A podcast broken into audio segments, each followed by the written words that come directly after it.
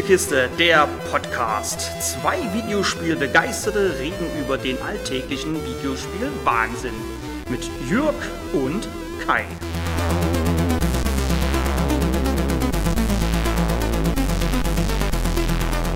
Vor zwei Wochen habe ich euch etwas über Forza Horizon 5 erzählt. Dessen erster Teil spielte im Bundesstaat Colorado. Was das alles mit dem heutigen Spiel zu tun hat? Nun, lustigerweise zwei Sachen. Zum einen spielt die Handlung des heutigen Spiels in Colorado und zum anderen wurde das Spiel von Deck 9 Games entwickelt, die selber in Colorado sitzen. Willkommen in der farbenfrohen Welt von Life is Strange, True Colors. Der erste Teil von Life is Strange war für den französischen Entwickler Don't Not ein Überraschungserfolg, den selbst Publisher Square Enix so nicht erwartet hätte. Da bei Don't Not trotz der Veröffentlichungsart, das Spiel erschien über einen größeren Zeitraum, verteilt in Kapiteln, die Weichen nicht auf Nachfolger gestellt waren, hatte man für das Prequel Life is Strange Before the Storm einen anderen Entwickler an Bord geholt die bereits erwähnten Männer und Frauen von Deck 9 Games. Nun hatte Deck 9 Games durch ihre Arbeit, die sie bei weitem nicht schlecht gemacht haben, aber den Ruf als das B-Team weg. Schließlich waren sie nicht Erfinder und Initiator von Life is Strange. Da Don't Not nach ihrer Arbeit an Teil 2 nun aber lieber neue IPs entwickelt, kommt der neue und als offiziell dritter Teil geltende Life is Strange wieder vom B-Team. Ob sie es weiterhin sind oder mit True Colors Originalentwickler Don't Not würdig beerben können, erfahrt ihr jetzt im Test. In True Colors schlüpft ihr in die Rolle der 21-jährigen Alex Chen, die einen Teil ihrer Kindheit in Kinder- und Jugendheimen verbracht hat. Ihr älterer Bruder Gabe hat sie nach langer Zeit endlich ausfindig gemacht und sie in seine neue Heimat Haven Springs eingeladen, um ihr dort ein neues Zuhause zu geben. Also, Alex, es ist endlich soweit. Du bist seit acht Jahren in der Wohngruppe Helfende Hand. Wir haben eine Menge durchgemacht. Ja. Und jetzt verlässt du uns, um bei deinem Bruder zu leben. Meinem Bruder Gabe. Hier steht, er lebt in Haven Springs, Colorado. Stimmt das? Ein großer Schritt. Wie sieht es mit der Schule oder einem Job aus? Mein Bruder meinte, ich kann ein paar Schichten in der Bar übernehmen, in der er arbeitet. Dann arbeitest du mit Menschen. Ich denke schon. Weiß denn dein Bruder von deinen Problemen? Ist das eine offizielle Interviewfrage, Dr. Lin? Alex, du weißt, du liegst mir am Herzen. Und nach allem, was passiert ist, will ich wirklich nur das Beste für dich. Er weiß nichts. Das wird niemand, sobald ich hier weg bin. Dann bin ich ein normales Mädchen in einer normalen Stadt.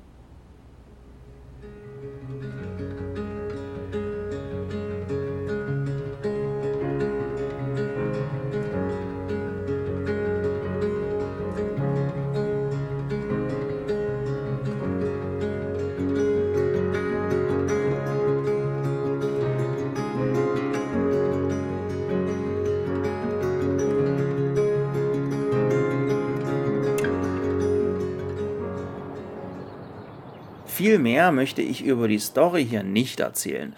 Und ich selber bin auch glücklich, dass ich nicht die Packungsrückseite gelesen habe, denn die verrät uns Knall auf Fall schon, was am Ende des ersten Kapitels passiert. Denn auch wenn Life is Strange True Colors anders als die Vorgänger als komplettes Spiel erscheint, ist es trotzdem in Tradition der Serie in Kapitel unterteilt. In Haven Springs angekommen, begrüßt uns unser großer Bruder und schon bei der Begrüßung haben wir die Wahl, ob wir ihn umarmen oder ihm nur die Hand geben.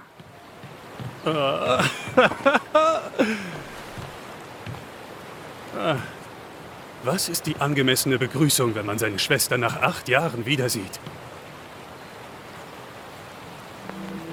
Ich wäre cool mit einer Umarmung. gehört Rippenquetschen auch zur Begrüßung? In Life is Strange dreht sich alles um Entscheidungen. Und das wird Spielern und Spielerinnen bereits in der ersten Szene klargemacht. Danach führt uns Gabe in dem kleinen Örtchen rum, stellt uns den Bewohnern vor und zeigt uns die Hotspots der Stadt, wie etwa den örtlichen Plattenladen. Oh, wow.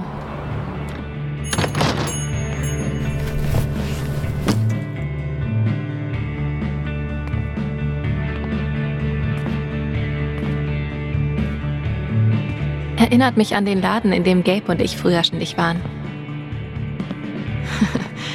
er hat wochenlang das Geld von seinem miesen Autowaschjob gespart, damit wir neue Platten hören konnten. Echt verrückt. Nach all den Jahren stehe ich hier und warte jetzt wieder im Plattenladen auf meinen großen Bruder. Nur dieses Mal kaufe ich die Platte. Doch eine Sache habe ich vergessen.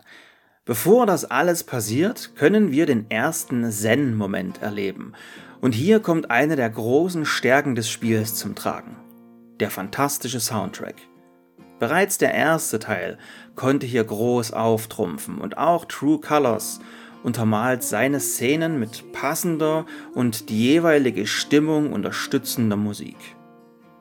Als mir meine Freundin beim Spielen über die Schulter schaute, meinte sie dazu nur, das können sie halt. Sobald wir die Kontrolle haben, lernen wir auch die simple Steuerung kennen. Wir schauen Alex über die Schulter, sehen sie also von hinten, können die Kamera aber frei um sie herum bewegen und Alex selbst steuern wir direkt. Der spezielle Look des Spiels sticht sofort ins Auge. Ganz in der Tradition der Reihe wird auch im neuesten Teil der Serie kein Fotorealismus angestrebt, sondern man orientiert sich hier an Comics. Das muss man mögen, aber das ist nicht die einzige Sache, die man an Spielen wie Life is Strange mögen muss. Was das ist, dazu komme ich gleich, denn ich möchte noch kurz bei der Grafik bleiben. Alle Charaktere im Spiel erinnern mit ihrem Look an frühere Teile oder zum Beispiel die Borderlands-Spiele. Ein comichafter Look halt. Bärte haben zum Beispiel keine feinen Härchen, sondern wirken angeklebt oder als wären sie eins mit dem Gesicht wie bei einem Gartenzwerg. Einzig Alex fällt als Hauptcharakter hier komplett aus dem Rahmen. Ja, ja, sie hat keinen Bart, aber das meine ich nicht.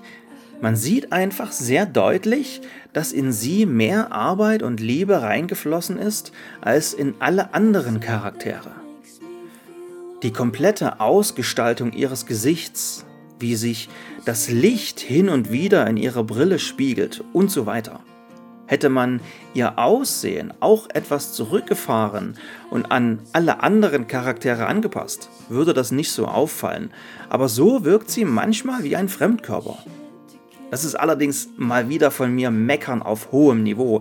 Aber trotzdem, warum sind nicht alle Charaktere so detailliert? Denn gerade durch die lebendigen Augen fällt das auf. Wo ich gerade beim Meckern bin, kann ich auch direkt weitermachen und meinen nächsten und letzten Kritikpunkt zur Sprache bringen. Die Spielzeit. Wie alle Vorgänger, mit Ausnahme des kürzeren Prequels Before the Storm, ist auch True Colors in fünf Kapitel unterteilt. Pro Kapitel seid ihr zwei bis drei Stunden in Haven Springs und Umgebung unterwegs. Kurz gesagt, das ursprünglich zum Vollpreis verkaufte Spiel ist auch nicht länger als die Vorgänger. Die wurden aber jeweils für rund 30 Euro verkauft. Ich hätte mich tatsächlich ein wenig geärgert, wenn ich hier den Vollpreis bezahlt hätte. Nicht, weil ich keinen Spaß hatte oder es nicht gut war, sondern einzig und allein durch den reinen Spielzeitvergleich. Ja, ja, ich verstehe auch gestiegene Produktionskosten, mehr Mitarbeiter, eine komplette deutsche Synchronisation, kostet alles Geld. Aber gleich das Doppelte? Naja, egal. Wiederum nicht egal sollten euch beim Spielen die vielen Entscheidungen sein, die ihr im Verlauf des Spieles trefft. Denn je nachdem, wie ihr euch entscheidet, verhalten sich Charaktere anders. Es wird uns von den Entwicklern zwar immer vorgegaukelt, wir könnten die Handlung des Spiels beeinflussen, in Wahrheit schalten wir aber nur Voraussetzungen für eines der sechs möglichen Enden frei oder entscheiden uns für Romanze A oder B. Sowas muss man mögen, beziehungsweise sollte das jedem klar sein. Und hier komme ich nämlich zu dieser anderen Sache, die ich vorher ansprach. Man muss diese Art Spiele mögen. Es muss euch klar sein, dass ihr hier spielerisch nie auf die Probe gestellt werdet. Niemand spielt Spiele dieser Art wegen des herausfordernden Gameplays, sondern wegen der Story und den Charakteren. Ihr lauft in Seelenruhe durch Haven Springs, sprecht mit anderen Bewohnern oder schaut euch einfach nur Dinge an. Was für eine Ehre, die Schwester des Zweitplatzierten des großen Gummientenrennens zu sein. Das war's. Das ist der Großteil des Gameplays. Entwickler Deck 9 Games verzichtet auch komplett auf Quicktime-Events. An keiner Stelle wollte man hier die ruhige Stimmung mit hektischem Gameplay zerstören. Einzig einige wenige Entscheidungen müssen unter Zeitdruck gefällt werden. Das war's dann aber auch. So, ihr Lieben, und jetzt, wo wir alles abgefrühstückt haben, kommen wir nicht zur Wertung, sondern zur wichtigsten Frage. Was ist denn nun die Superkraft der Helden? Moment, Superkräfte? Helden retten die Welt? Nein, aber wer noch nie ein Spiel der Reihe gespielt hat, wird momentan wohl etwas überrascht sein. Alle anderen haben sich wohl schon seit Beginn der Folge gefragt, wann ich denn nun endlich damit herausrücken will. Jeder Hauptcharakter der Reihe hat bestimmte Fähigkeiten, die in die Geschichte und in das Gameplay mit hineinfließen. Im ersten Teil konnte Heldin Maxine Colefield die Zeit beeinflussen, um Geschehenes ungeschehen zu machen. Alex Chan ist eine Empathin, die starke Gefühle ihrer Mitmenschen nicht nur sehen kann, sondern diese selber fühlen oder ihnen später auch komplett nehmen kann. Dafür hat sie so etwas wie einen siebten Sinn, den man simpel über eine Taste aktiviert und so auch neben Gefühlen auch Gedanken sehen kann.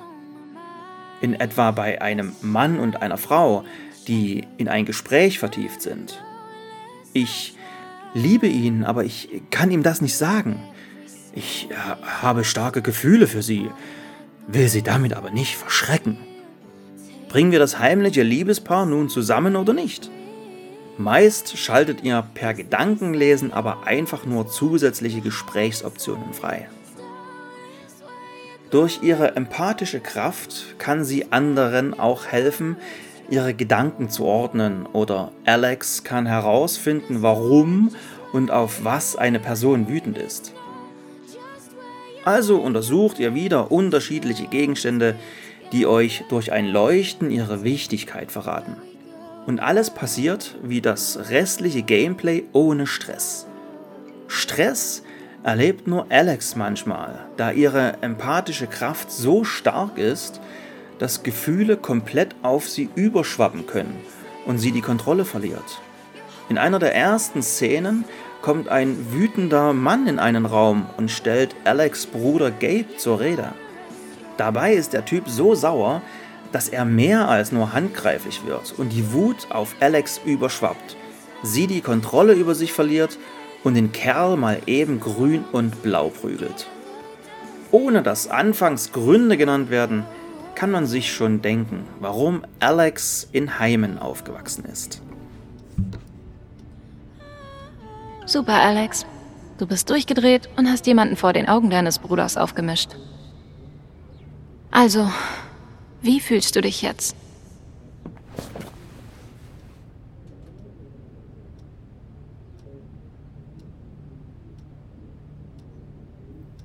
When you were here before,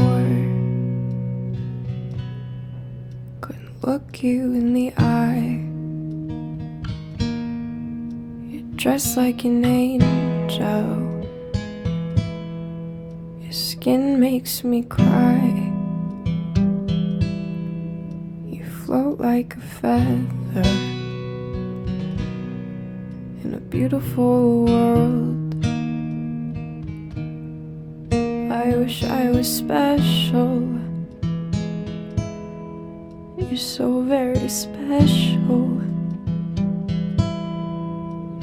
But I'm a creep.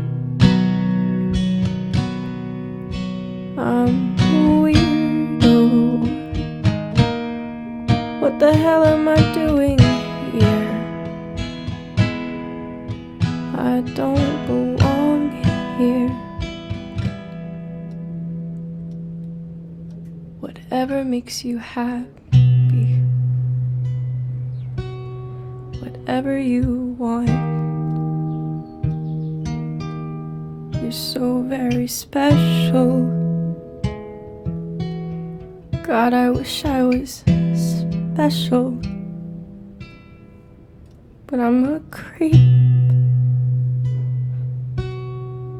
I'm a weirdo.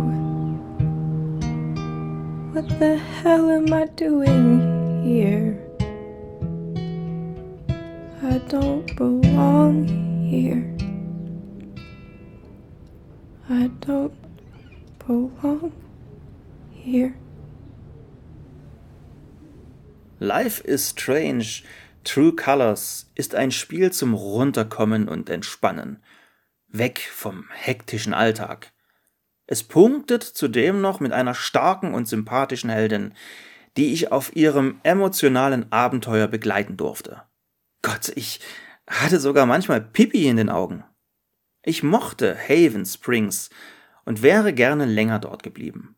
Vielleicht kehre ich ja eines Tages nochmal dahin zurück.